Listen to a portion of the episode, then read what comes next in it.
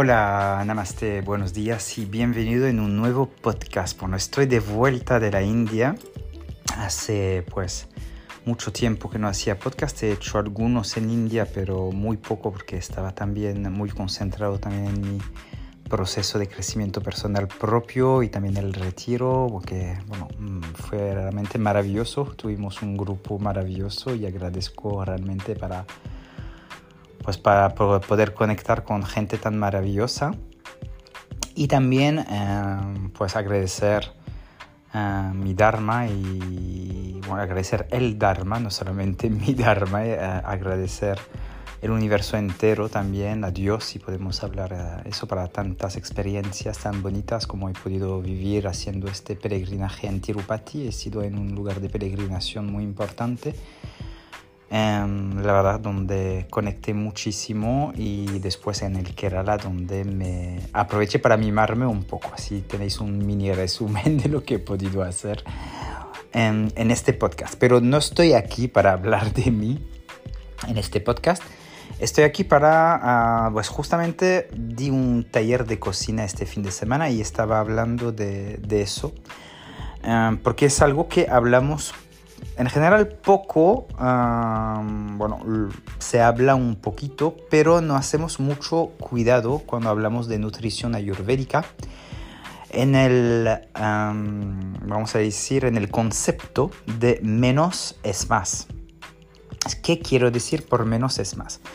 Bueno, Aparte, si hablamos de especias o hablamos de, aceites medicinales, de aceites medicados o de, fitoterapia, es verdad que en Ayurveda siempre se mezcla muchísimos componentes eh, dentro de los aceites, de las decocción, de, de, los preparados, vamos a decir, más fitoterapéuticos o de las mezclas de especias, de los masalas, de los churnas, etc mismo si existen también plantas sueltas y, churnas de plantas sueltas también, o gritam, que son guimedicados, etc.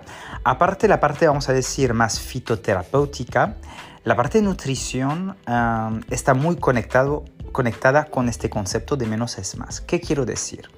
Es que nuestro sistema digestivo, para poder funcionar bien, eh, no necesita que mezclemos una multitud de, elementos en un mismo plato, porque al final eso va también a dar desequilibrios de Agni y desequilibrios de fuego digestivo, porque al final cuando eh, estamos eh, mezclando, por ejemplo, voy a dar un ejemplo, una sopa con 10 verduras o una ensalada como se hace mucho también con mil ingredientes o una macedonia de fruta también con 10 frutas distintas, pues podemos notar que vamos a tener o gases o tener difícil a digerir porque el organismo es muy inteligente a la vez nos está dando una señal que nos estamos pasando un poco. Porque al final el organismo sí que es muy eficaz, puede digerir casi todo, pero al final cuando estamos dando demasiada información al organismo y que estamos mezclando demasiados alimentos juntos, pues lo que va a pasar es que el organismo se va a poner un poquito loco y le va a costar, le va a costar a digerir y le va a costar a poder asimilar los nutrientes de manera correcta. Sí, de manera correcta. Entonces, lo que tenemos que hacer es menos es más. Sería entonces usar menos ingredientes, sobre todo menos macro ingredientes, porque las especias sí que podemos mezclar a veces un poquito más, pero los ingredientes macro, por ejemplo, como las verduras, como las frutas, como los cereales, ah, como las proteínas, pues en general en Ayurveda no se recomienda, por ejemplo, mezclar varios tipos de proteínas juntas o mezclar demasiadas verduras juntas o mezclar demasiadas frutas juntas, porque eso sí que puede provocar desequilibrios. Ya lo hemos visto o haré un otro podcast sobre las em, pues las mezclas que no se hacen en Ayurveda, los alimentos ¿cómo se dice eso? antagónicos o que, que, que, no se mezclan.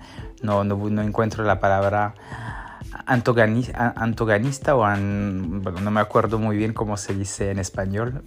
vais a reír, voy a decir, eh, este Arno no se pierde las palabras en español, pero es verdad que hay algunas palabras que a veces las tengo que buscar. Entonces, cuando mezclamos demasiados alimentos, pues el, el, agni, sobre todo el agni digestivo, porque agni, ya lo he dicho, es fuego, agni tenemos en varias partes del cuerpo, pero el más grande, sobre todo el más famoso y sobre todo el, con lo cual también nos enfocamos mucho en Ayurveda, es el fuego digestivo, el Jatara Agni, ¿vale? Es el más grande, sobre todo el que va a actuar mucho a nivel de salud. Ahora, además, como ya lo he hablado, pues se hace mucha conexión ahora a nivel de nutrición eh, integrativa que al final pues nuestro sistema digestivo y nuestro intestino sobre todo pues sería nuestro primer cerebro. Entonces nuestras bacterias son capaces de de dirigir un poquito tanto nuestra parte emocional, tanto nuestra parte física y puede tener repercusión en otros órganos o en otros aspectos de la salud como las articulaciones, dolor de cabeza, hasta la ansiedad, etcétera, si hay desequilibrios digestivos. Y eso la Ayurveda ya lo habla desde pues miles de años. Entonces, no hay nada nuevo para nosotros, pero está muy interesante que ahora la medicina integrativa pues hace este, este puente em, y, tiene una, una visión ah, bastante más amplia. Entonces, muy importante tenerlo en cuenta. Entonces, por ejemplo, para daros ejemplos que me vais a decir, pues, ¿cómo puedo hacer mi comida para que sea fácil de digerir? Pero, por ejemplo, eliges siempre por ejemplo, cuando hacemos, por ejemplo, lentejas, pues puedes elegir dos o tres verduras máximo para mezclarla. ¿Vale? Eso sería bien. Y ir trabajando con los sabores, por ejemplo, con las verduras. Puedes poner, por ejemplo, una, dependiendo de tu constitución. Por ejemplo, si eres predominante vata, pues podrás meter más verduras dulce y menos de astringente y de amargo. Y ahí será una buena forma. Por ejemplo, pondría calabaza o zanahoria ah, y pondría un poquito de colcale, por ejemplo, para el amargo ah, y la astringente. Serían dos. Para pita, por ejemplo, pues poner también una verdura más dulce, puede ser también la calabaza, o podemos poner un poco más de, amargo y, mm, como de amargo y de, de dulce. Entonces sería, por ejemplo, también poner un poquito de ah, zanahoria, podemos poner de calabaza, por ejemplo, mezclar los dos y poner un poquito de espinaca y de Corcale, por ejemplo. Ahí son cuatro, pero podríamos hacer de esta manera también, porque ahí tendríamos el amargo que está en más grande cantidad. Podríamos poner un poquito más o poner un poquito de más de apio, por ejemplo, también, para que sea un poquito... Y para cafa, por ejemplo, pues ahí aumentaremos mucho la, el amargo y la astringente. Podríamos meter más cantidad, por ejemplo, de col, por ejemplo, o poner un poquito de, de col blanca, por ejemplo, mezclada con un poquito de, de amargo, por ejemplo, por ejemplo, col con un poquito de, de, col, una col cale con una col, por ejemplo, más blanca y poner muy poco, un poquito de rodajas de zanahoria, por ejemplo, para guardar un poquito los alimentos, para daros este ejemplo. Para ir de proporción, porque Vata y, y Pita tendrán que comer un poco más del sabor dulce, Vata tendrá que comer menos del sabor amargo, Pita un poco más del sabor amargo y Kapha es el que más tendrá que comer del sabor amargo y del sabor astringente también.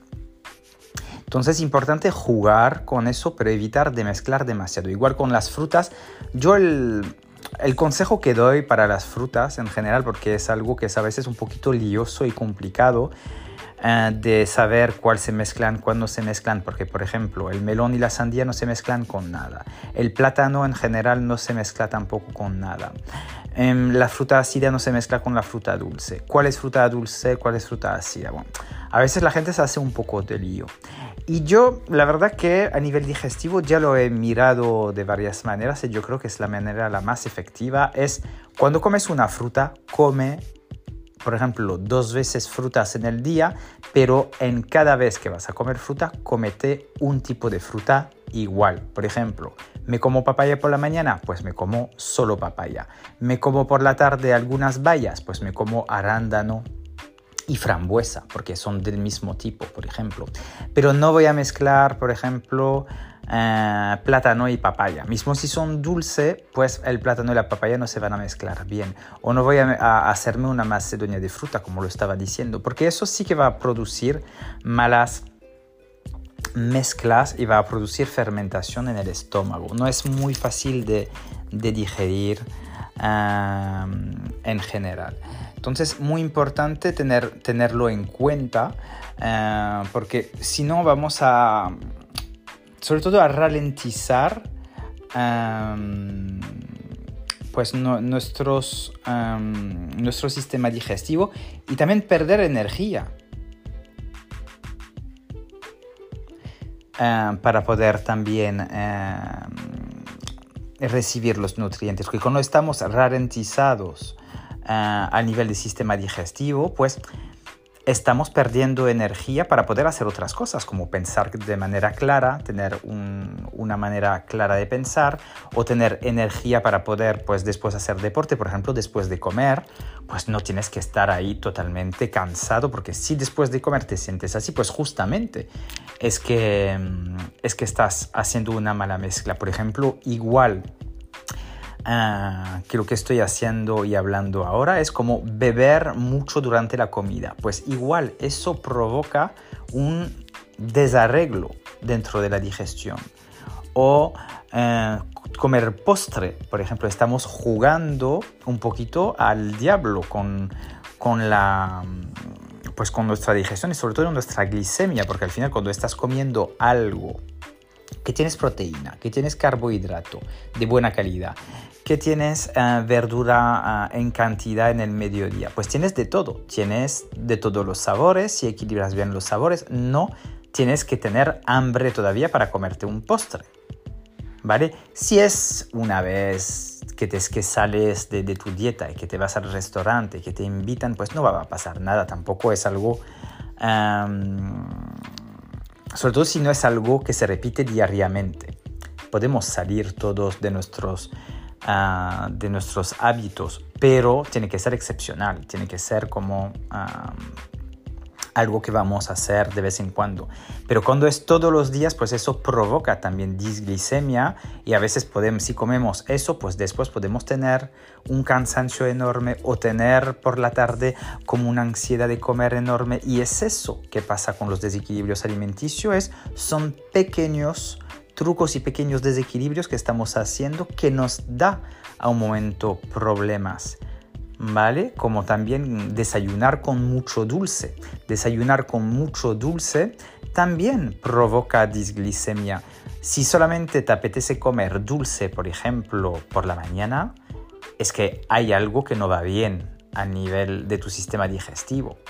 Hay que también poder tener un fuego digestivo efectivo, que puede digerir aguacate por la mañana, que puede digerir de, vez en cuando huevos, que puede digerir algo como puede ser también un poquito de kichari, por ejemplo, o, algo, mm, algunas verduras por la mañana. Si tú no eres capaz de poder comer esos alimentos, es que hay algo que no va bien. Porque si es, puedes solamente comer bollerías, pan con mermelada todos los días y galletas, pues ahí falta y ahí es, como una señal de alarma que te está diciendo tu cuerpo, pero hay que escucharlo, ¿vale? En otro podcast hablaré un poquito de los alimentos eh, antagónicos, yo creo que es así que se dice, si lo, si lo puedo decir bien, em, donde hablaremos un poquito de los alimentos que no hay que mezclar, porque yo sé que hay mucha gente que me, que me piden preguntas sobre eso, hablaremos también un poco del tema de la miel también, que a veces eh, la gente preguntan, porque es un tema también eh, importante, pero ahora ya como creo que os he dado bastante información por sobre todo menos es más para que entiendan un poquito este concepto para poder aplicarlo en vuestras comidas. Igual, y eso no lo he hablado porque por mediodía es donde tenemos que tener más cantidad de comida, pero por la cena igual, si hacéis, como lo he dicho al principio, una crema, una sopa, un caldo, pero siempre, por ejemplo, una, una sopa, pues voy a mezclar dos verduras. Por ejemplo, remolacha y hinojo, o em, calabaza y batata, por ejemplo, o calabacín y espinaca, por ejemplo, ¿vale? Para tener ejemplos. Igual si hago un salteado de verduras con dos o tres verduras máximo. Evitar de mezclar demasiado. En resumen es limitar ah, y apoyar nuestro sistema digestivo con menos alimentos, pero día a día ir variando. Y eso es el secreto, la variedad y evitar de pasarnos de comida y de tipos de alimentos en una misma comida. Espero que habéis entendido todo. Os deseo un buen día. Namaskar. Hariom Tatsat. Hasta pronto.